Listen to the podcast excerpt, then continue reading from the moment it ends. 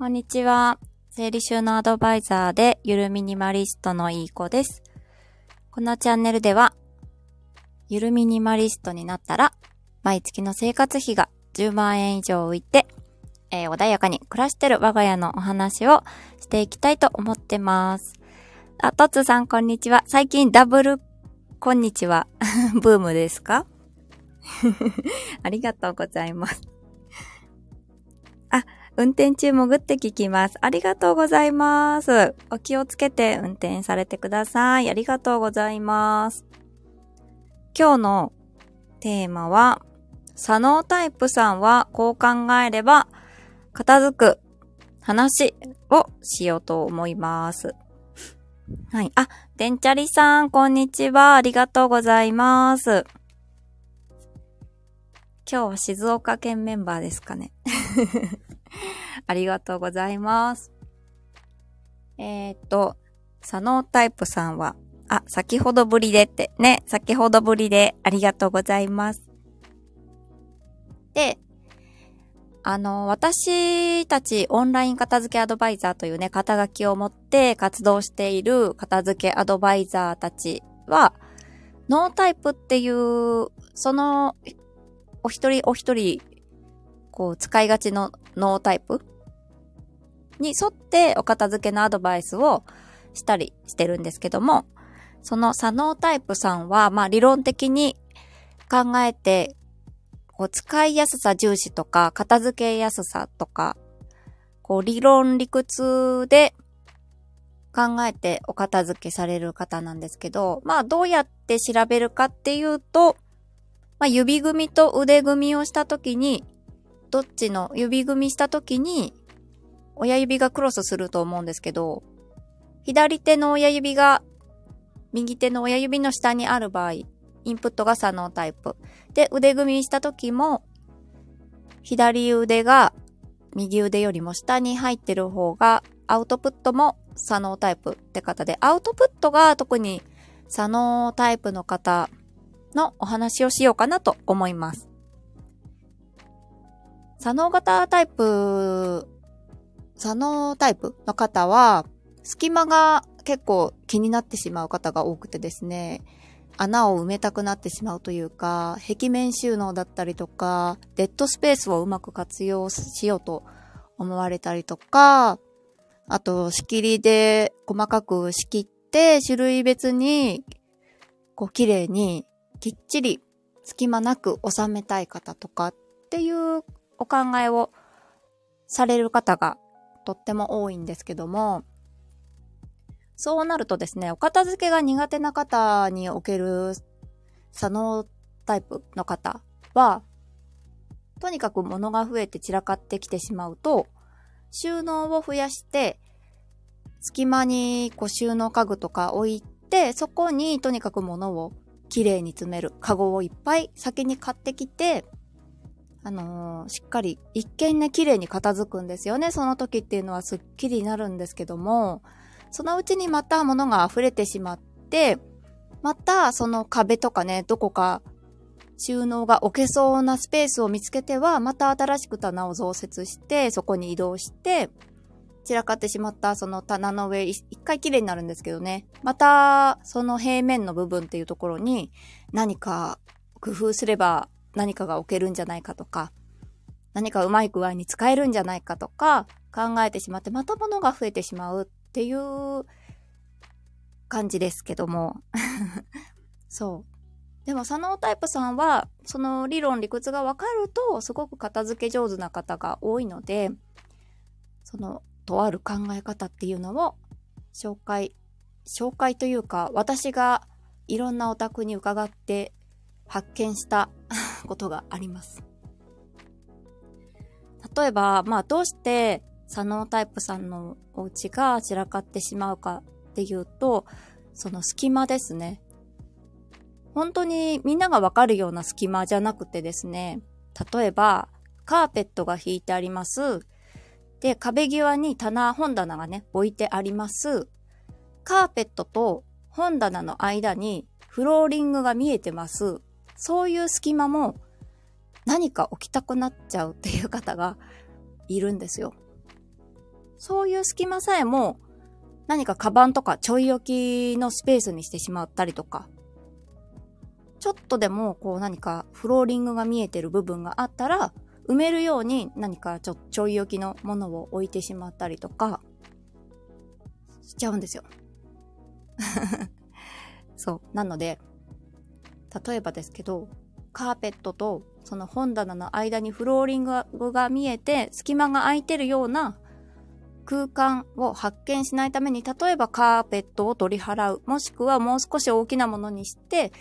カーペットと本棚の間にフローリングが見えないようにぎっちり隙間なくあの敷き詰めるとか。でやると物がちょい置きするしたくなる心理っていうのがちょっと働きにくくなるんじゃないかなって思います。なので、あえて隙間を作らないようにする。で、壁があって、広い壁があって、ここの壁何かに使えるかも、壁面収納に使えるかもって思ってしまった場合は、まあ、そこに等間隔に絵を飾るとか、写真を飾るとかして、もうそこには収納を増やさないように使うような考え方をすると、無駄に物が増えないんじゃないかなと思います。はい。そんな感じです。結構佐野タイプさん、お家の中、忍者屋敷のように、あれこれ工夫されて、ね、床から天井までぎっちり物で埋めたくなっちゃうんですよね。綺麗にあの詰めてる方もいるんですけど、もちろんそのたくさん物を持っていたいっていうマキシマリストさんの方は全然あのいいと思うんですけど、片付けたい、本当は片付けたいと思ってる方とか、あとはそうですね、まあ片付けたいと思ってる方、地震とかでね、物が落ちてきたら嫌だなーって思ってる方とか、どうやったら片付けられるのかなってわからない方などはもしかしたら自分が左脳型タイプで物を天井まで埋めないとなんか気持ちが落ち着かないって思ってしまってるだけかもしれないって考えてみる。そして隙間を、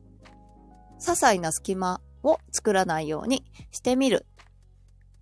でよく物を置きがちなところに隙間だと認識してしまっているんじゃないかって、ちょっと疑ってみるといいんじゃないかなと思いました。はい。あ、ミンキー桃太郎さんこんにちは。ありがとうございます。今日はさ、ノータイプさんはこう考えれば片付ける、片付くっていう考え方を話させていただきました。皆さんノータイプはご存知でしょうか？ってるかな？指組みと腕組みで自分がインプットするときどっちの脳を使ってる、使いがちなのか。で、片付けるとき、アウトプットするときも、どっちの脳を、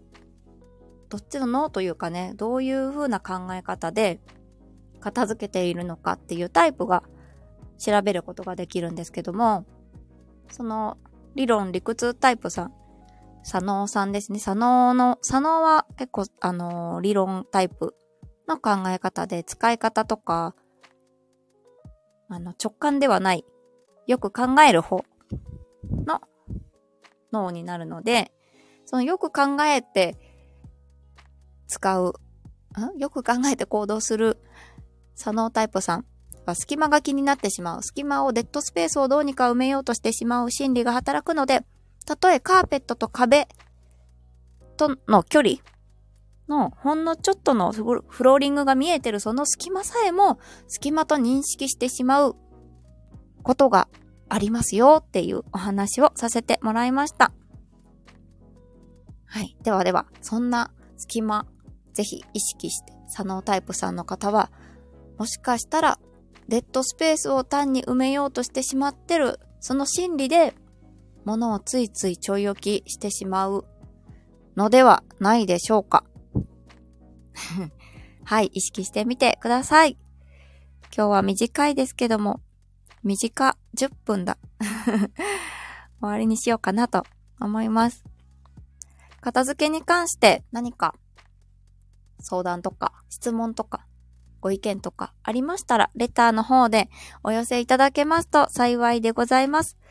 また、毎週火曜日朝9時から30分間、私と遠藤茜さんという方と松本春菜さんという方の3人で、お片付け講師の仲間3人で、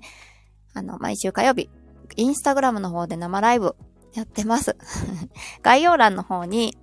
あの、そのコミュニティの方のアカウント